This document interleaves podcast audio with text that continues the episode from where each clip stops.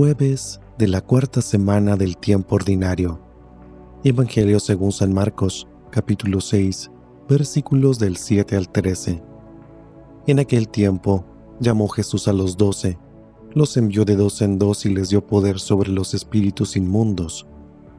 Les mandó que no llevaran nada para el camino, ni pan, ni mochila, ni dinero en el cinto, sino únicamente un bastón, sandalias y una sola túnica. Y les dijo, Cuando entren en una casa, quédense en ella hasta que se vayan de ese lugar. Si en alguna parte no los reciben ni los escuchan, al abandonar ese lugar, sacúdanse el polvo de los pies, como una advertencia para ellos.